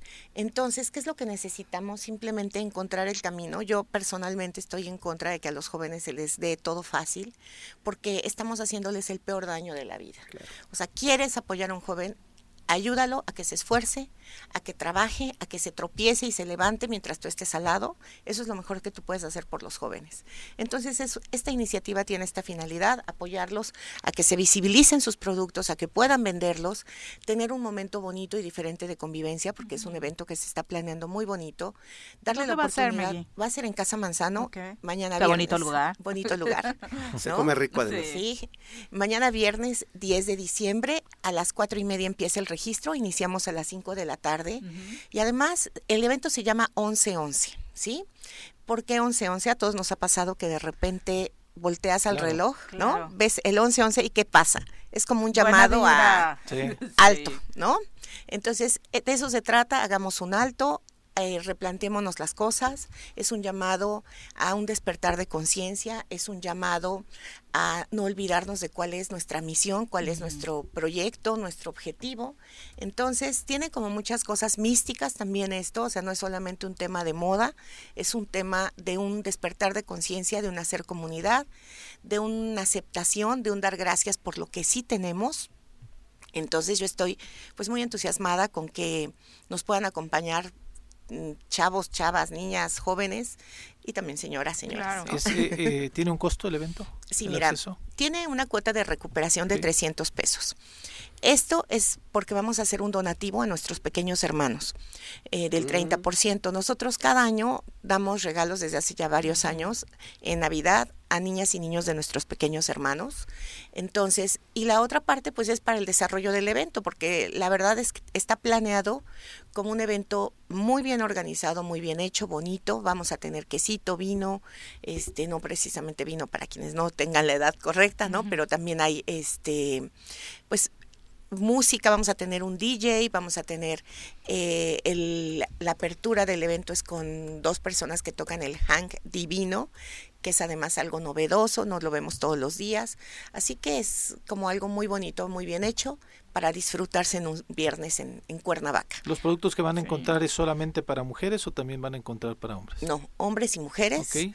Y además hoy en día, bueno, la moda entendemos que la moda ha cambiado, ya la Claro. moda está como muy, muy unisex, ¿verdad? También. También es en ese sentido, pero hay de todo. Tenemos cinco marcas de ropa, tenemos dos marcas de zapatos y una marca de accesorios. Entonces, eh, todas y todos son de, de Morelos. Eh, así que va a estar muy, muy bonito. Padrísimo. Pues muchas gracias, Maggie, y todo el éxito del mundo a todos los que participan, por supuesto, particularmente a los emprendedores. Muchas gracias, Viri. Gracias, Pepe. No, ¿de gracias. Eh, ¿Consiguen los boletos o dónde se registran? Están preguntando. En la, en la Ujú. página de Facebook de mi ciudad, ahí están, ahí está toda la información. Todos los datos. Perfecto. Mi Perfecto. ciudad, así los encuentran en redes Gracias. sociales para que tengan los datos que requieran. Son las 8 con 33, vamos a pausa, regresamos. 8 con 8 con 37 de la mañana, gracias por continuar con nosotros. Vamos a saludar con mucho gusto a Jesús Zabaleta. Es tiempo de decir la verdad conforme es en sí misma. José María Morelos y Pavón, 1812. Memorias y Olvidos. Una mirada a la historia estatal y nacional con Jesús Zabaleta.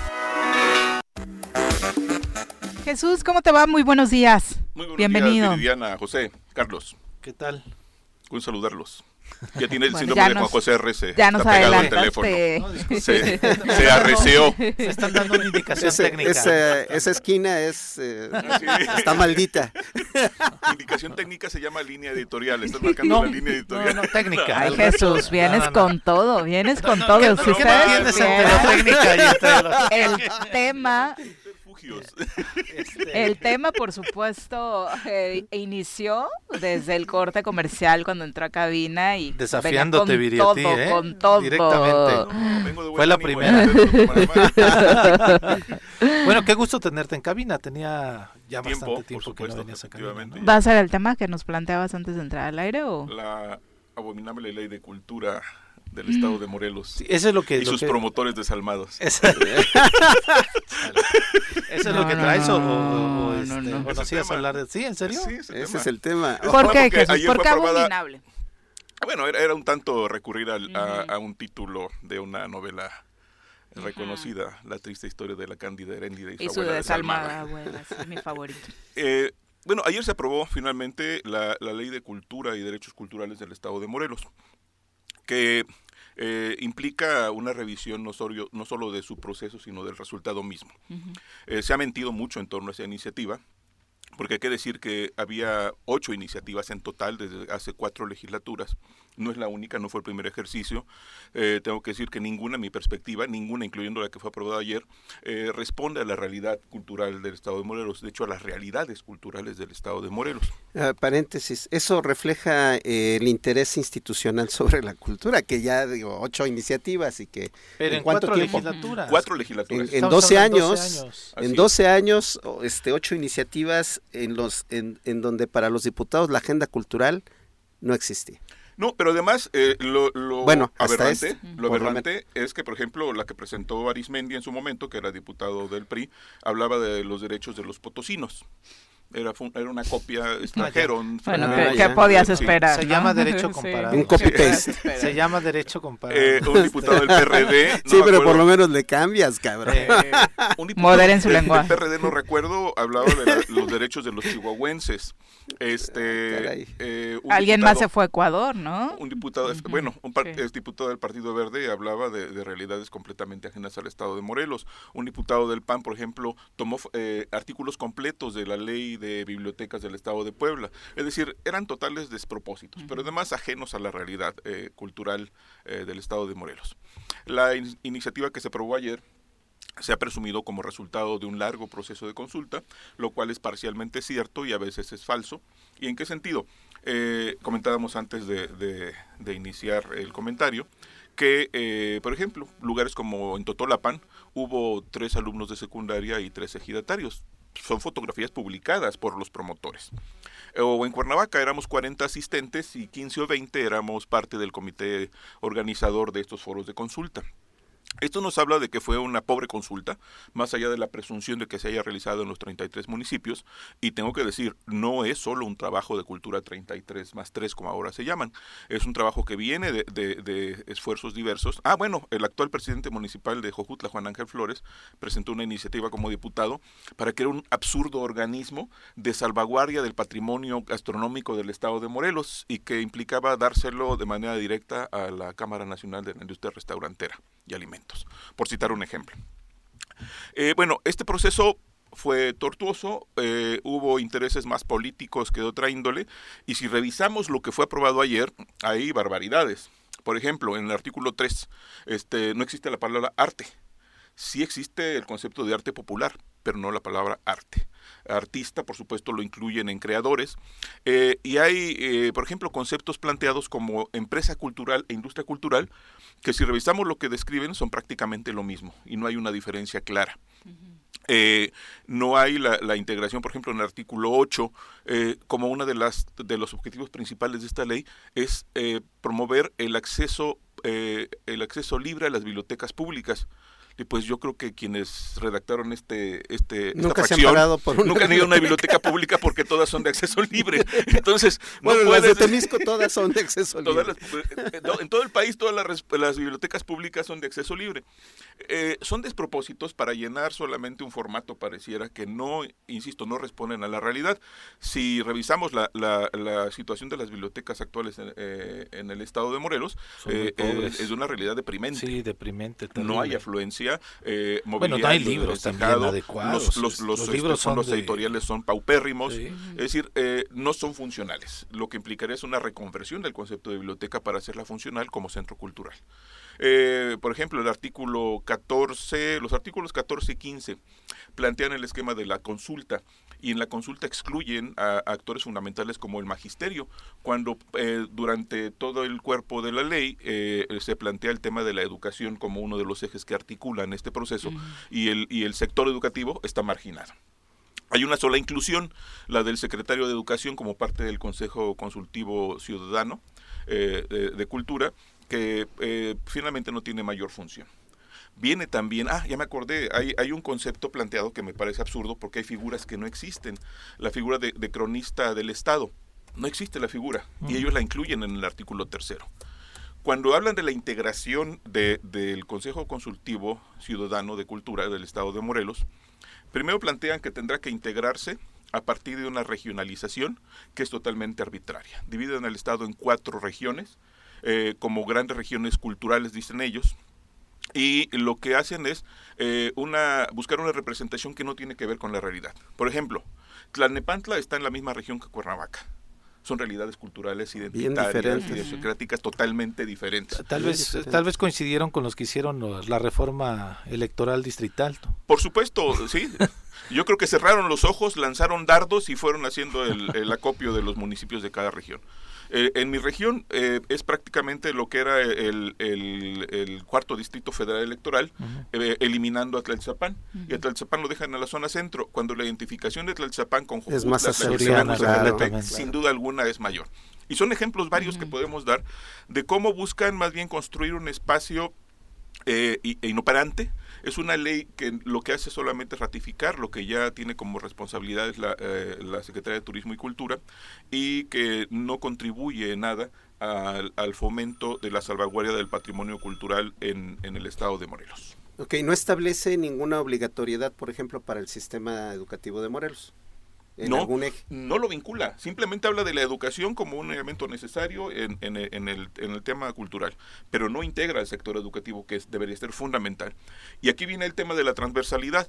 Eh, por ejemplo, habla de, del turismo como uno de los, de, los ejes que vinculan a la, a, la, ley de cultura, pero no hace más allá de eh, integrar a los eh, promotores turísticos como parte de, quienes deben opinar eh, en torno a las actividades culturales y a los proyectos culturales en el estado de Morelos. El sector educativo está este eh, eliminado. Y por ejemplo en la integración del consejo consultivo que eh, lo preside el gobernador eh, forma parte del consejo el, titular o la titular de la secretaría de turismo y cultura un secretario técnico que debe ser empleado de esta misma secretaría está el secretario de educación está el director del centro INA Morelos pero por ejemplo no está el representante de la comisión nacional para el desarrollo de los pueblos indígenas o no está él o la representante de la unidad regional de culturas populares indígenas y urbanas que serían fundamentales para este proceso más si eh, hablamos de, de la este, multiculturalidad del Estado. Si la reivindicamos de discurso, deberían de estar reflejados en la institución. Sin duda alguna. Y, esto habla, por supuesto, de, una ley que no tendrá una aplicación plena, que no tendrá eh, estará un poco limitada de las, voces necesarias y con limitaciones en, en todo sentido. Eh, mi lectura fue la siguiente desde que se inició este proceso hace algunos años, del cual fui excluido por eh, tener una postura crítica con respecto a los integrantes. ¿Te dijeron que ya no fueras? Este, eh, hubo discusiones intensas, cerrazón de algunos de los integrantes de este grupo, que se dedicaron a atacar, incluso a amenazar en redes. Con otros tengo una excelente relación y son amigos, pero algunos de ellos no, no razonan que quisieron imponer. De hecho, fue patético el día en que se presentó el primer ejercicio en el gobierno anterior ante la secretaria de Cultura, eh, amiga de José, amiga tuya también. También tuya. No, nunca fue mi amiga, ni lo será. No tendrá ese privilegio. Claro que sí, si trabajabas ahí, cabrón. No, a ver, yo lengua para el gobierno del estado, no para una persona. y eso no le gustaba a la señora. Pero bueno, eh, eh, hubo acarreo, llevaron a señoras con niños con una manta en las manos, este, gritando a favor de la, de la iniciativa de ley de cultura. Fue patético lo que hicieron estos amigos de Cultura 33. Pero esto queda para eh, el anecdotario. Lo cierto es que tenemos ya una ley de cultura aprobada que será publicada en los siguientes días y que vamos a hacer algunos cuestionamientos sobre... Trabaja en la reforma mejor. No, justamente justamente iba a perfeccionable, ¿no? Justamente te iba a preguntar, Justamente iba a preguntar, ¿no es mejor tener esta ley a no tener nada? Pues mira, de, no tener nada a tener algo tan malo, resulta lo mismo. es que, me, digo, me parece de que de pronto y... Eh, yo lo veo como la construcción de, de, ciertas leyes en algunos sectores, yo este, digo, no, conozco el sector cultural eh, de manera concreta, todos los actores de manera de pasadita, porque mi activismo ha sido en otro sentido. Eh, eh, como todos los activismos, ¿no? Son complejos, son distintos y poder concretar algo que satisfaga a todo mundo es muy difícil y de pronto creo yo, es mi perspectiva, que dar algunos pasos para poder llegar a ser perfectibles, a, elaborar reformas, como lo dice Carlos, me parece que también este, pues se pueden ir celebrando estos pasos que no son los mejores, que pueden ser perfectibles y que después hay que meterle mano a todo mundo. Pero no es satisfacer a todo mundo. Hablo de omisiones lógicas, que no implicaría una un posicionamiento crítico o no. El hecho de excluir a ciertas representaciones institucionales. Ah, eso sí me queda claro. El, cierto de, el hecho de no incluir a ciertos sectores fundamentales. El hecho de incluir figuras inexistentes. A ver, ni pasó por su cabeza, que se supone son expertos en la materia, ni pasó por los asesores, ni por los diputados. Votaron a ciegas los señores, porque son ignorantes en el tema. Pero lo inadmisible es que quienes se dicen expertos incluyan figuras o personajes que no existen. Seguiremos con el análisis, por supuesto, y eh, interesados en conocer la, contrapropuesta, ¿no? que vamos a hacer eh, algunas críticas y una propuesta de reforma porque porque hay ausencias y carencias importantes. Jesús, muchas gracias por acompañarnos. Un gusto saludarlos como siempre. Buenos días. Gracias por tener de cabina también. Un abrazo, Francisco Muñoz nos manda saludos a todos, especialmente a Carlos Caltenco y a Jesús Zabaleta. Eh, Paco Carzu también, muchas gracias por acompañarnos. Jared Trujillo, un abrazo. Juan Montes Ramírez, también que si ya le va al Atlas, Jared. Sí, dice que eh, el Atlas lo va a lograr porque los odia. no, porque le va a la América. Ah, ah mira. es que yo creo que mucha gente le está yendo al Atlas por esa ausencia de triunfo de campeonato de 70 años. Pero los americanistas no odian al Atlas, al contrario, creo que estarían interesados por eh, la animadversión que los Chivas, los de Chivas le tienen al, al Atlas, ¿no? Pero como Pumas le gana a, la América, entonces este el que le gana a Pumas se convierte en su ah, ok, ya entendí la analogía. bueno, son las 8.50, vámonos a meditar esta mañanita. Inhalo amor, exhalo paz. Sal de la rutina y encuéntrate con tu ser interior. Brahma Kumaris. Anabeli, ¿cómo te va? Muy buenos días. Muy buenos días, Viri. Muy contenta de estar nuevamente con ustedes en el programa. Nosotros también de recibirte, Anabeli, ya en esta recta final del año para recibir tus mensajes de amor, de paz y por supuesto de tomas de conciencia. Cuéntanos. Claro que sí, pues hoy tenemos un tema muy importante que además de que nos da esa paz, esa tranquilidad y nos abre sobre todo la visión de la interpretación de lo que muchas veces creamos en nuestra mente, el tema de hoy es cómo mantener relaciones saludables y en armonía. Las relaciones es algo a veces complicado porque la mente constantemente está juzgando, eh, entra en ciertas interpretaciones que no son siempre las adecuadas, ¿no?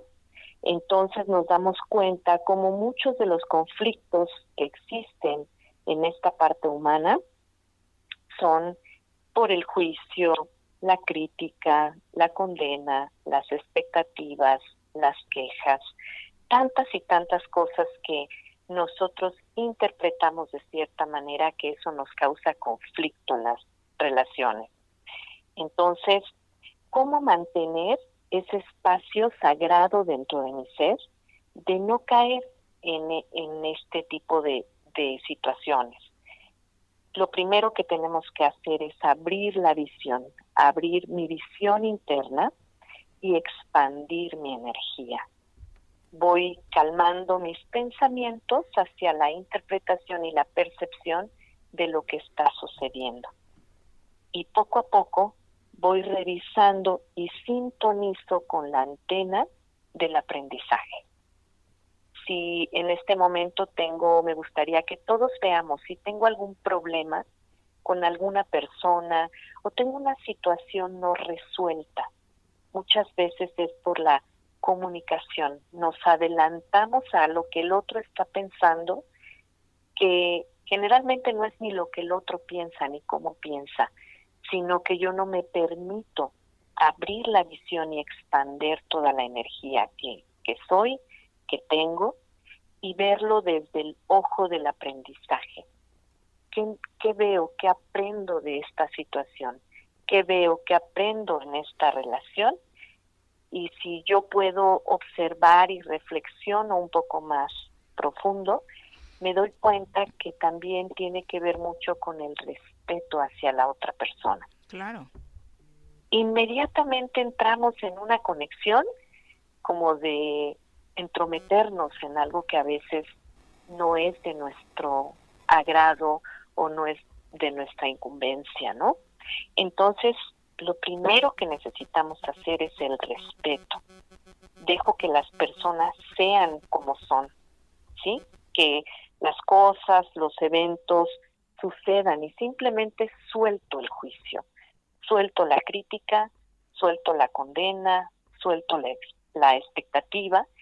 ¿Y qué es lo que voy a hacer? Observar en el otro una cualidad. Absolutamente todos todos, todos, todos tenemos mínimo, mínimo una cualidad visible. Mi trabajo va a ser en descubrir la cualidad que me une al otro. Entonces ahí está una clave. Primero, el respeto de parar esos pensamientos e interpretaciones que tengo hacia el otro. Y segundo, de encontrar esa cualidad con la que me va a unir al otro. Que a través de eso yo puedo ir soltando toda esta intención de controlar, porque muchas veces también creamos relaciones que no son saludables porque queremos controlar, queremos controlar la acción del otro, cómo piensa, qué debe decir, qué debe hacer, y entonces ahí ya estoy irrumpiendo también el respeto. Entonces, esto es muy profundo, pero a la vez es muy sencillo, porque cada vez que yo tenga esa conexión con el otro y hay un conflicto, es preguntarme, ya le estoy faltando al respeto. Y al faltarle al respeto al otro también me estoy faltando al respeto a mí porque pierdo el control, pierdo el autocontrol y quiero controlar al otro. Entonces, pues, ¿cómo puedo crear estas relaciones sanas? Tejiendo esta sintonía de ver una cualidad. Sin duda, Cuando... y no solo se limita a las relaciones eh, más profundas, ¿no? Sino también a las relaciones cotidianas eh, con las que nos enfrentamos todos los días, el chofer del taxi, Uber, el, el mesero, la persona que te atiende en determinado... ¿Cómo vas tejiendo precisamente ese crecimiento? Sí, efectivamente, sí. Esto es en base a todas las relaciones que tenemos en el día a día, en nuestras relaciones frecuentes, en la familia se da mucho, ¿no? Que empezamos a tener estos como rupturas de las relaciones por porque vamos perdiendo ese respeto, porque entra el juicio, entra la condena, entra la crítica, entra la expectativa, la queja, etcétera.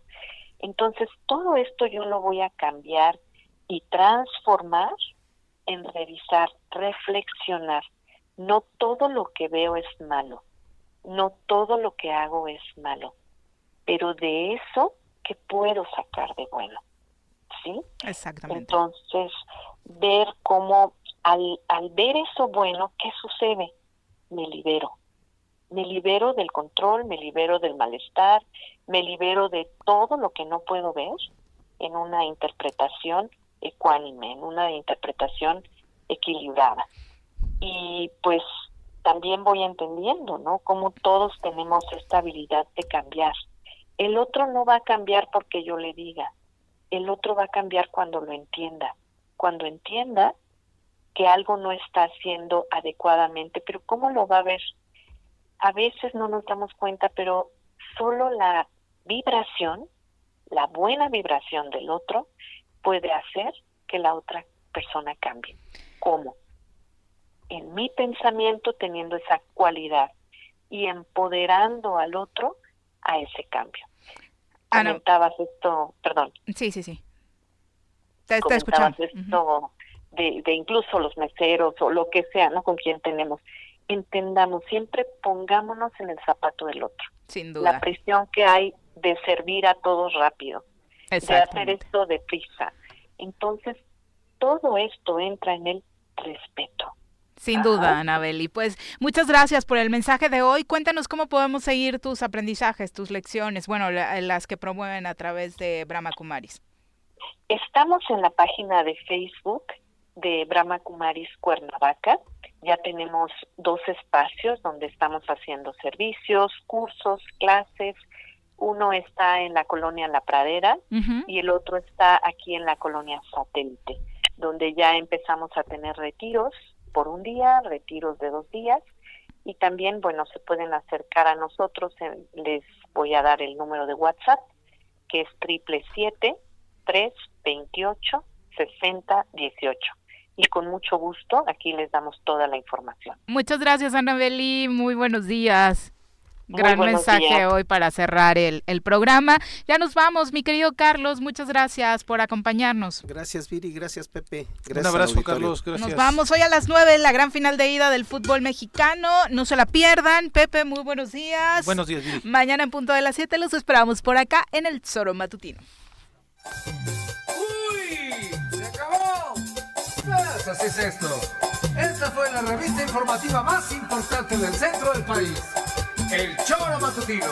Por lo pronto, el choro matutino. A bailar y gozar.